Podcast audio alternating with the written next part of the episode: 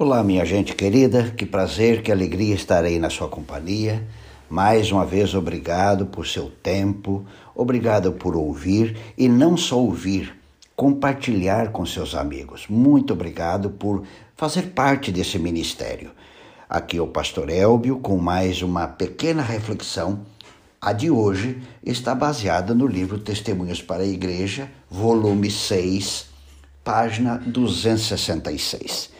Nesta página eh, encontrei uma receita. Eh, eu sei, imagino, que você deve ter alguma receita.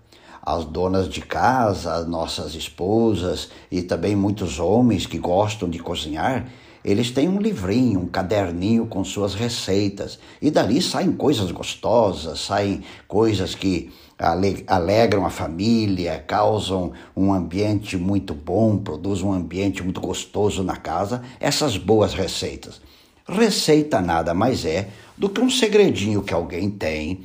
E esse segredo, quando ele é aplicado, quando ele é realizado, um ambiente melhor se torna uma, um bom prato quando sai da receita e se torna real e vem para a mesa, a família reunida.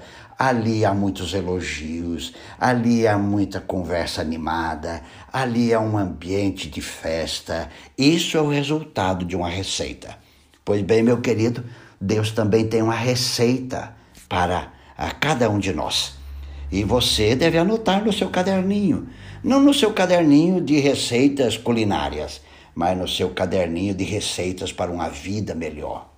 Para uma vida com alegria, com prazer, com contentamento. Que receita é esta? Então vou ler o que está no livro já mencionado. Eis a receita. Desculpe, eis a receita prescrita por Cristo para a alma desfalecida, duvidosa, tremente. Que receita Deus tem para este doente emocional, esse doente espiritual? Essa pessoa que está desfalecida, duvidosa, tremente. Que receita Deus tem para esta pessoa ah, triste, abatida, essa pessoa que está enfrentando dificuldades, está ali curvada diante dessas pressões? Que receita Deus tem para essa pessoa? Continue. Que os tristes que andam lamentosamente na presença de Deus, levantem-se e ajude alguém que está em necessidade. Então, para aquelas pessoas que estão desfalecidas, duvidosas, tremente, triste e que andam na linguagem da Escritura, lamentosamente na presença de Deus, ou seja, sempre se queixando, sempre lamentando de alguma coisa da vida, sempre tendo alguma coisa para ah, colocar diante das pessoas que ela está ou ele está sofrendo. Estas pessoas, Deus tem uma receita. Qual é ela? Levante-se.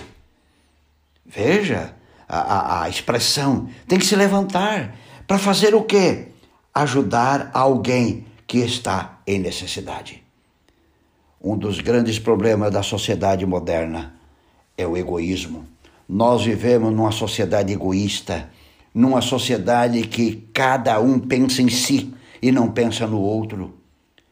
Nós vivemos cada um, a grande maioria, cuidando de si mesmos preocupados consigo mesmo e não estão preocupados com o irmão que está ali do outro lado da rua. Aqui a receita deixada por Deus para os desfalecidos, duvidosos, trementes e tristes e que andam se lamentando na presença de Deus, que eles se levantem.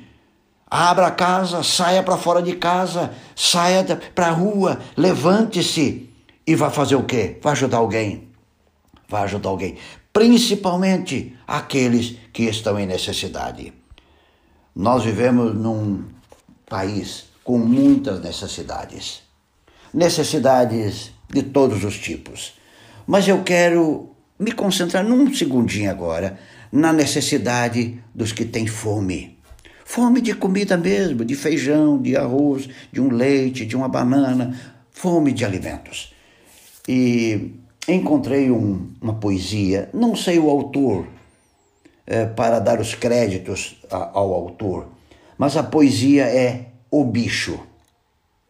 E ele descreve assim: Vi ontem um bicho na imundície do pátio, catando comida entre os detritos.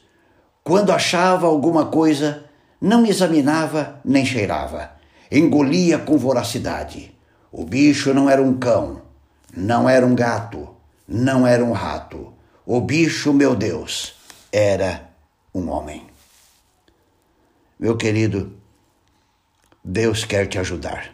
Se você está triste, está aí se lamentando com alguma coisa, se você está aí ah, encurvado diante dos problemas, tem uma receita do Senhor. Le levante-se, levante-se e ajude alguém.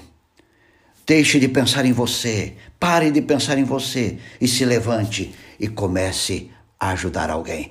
Essa é a receita do Senhor para você, para te ajudar a vencer a dúvida, a tristeza e o desânimo. Pense nisso e que Deus te abençoe.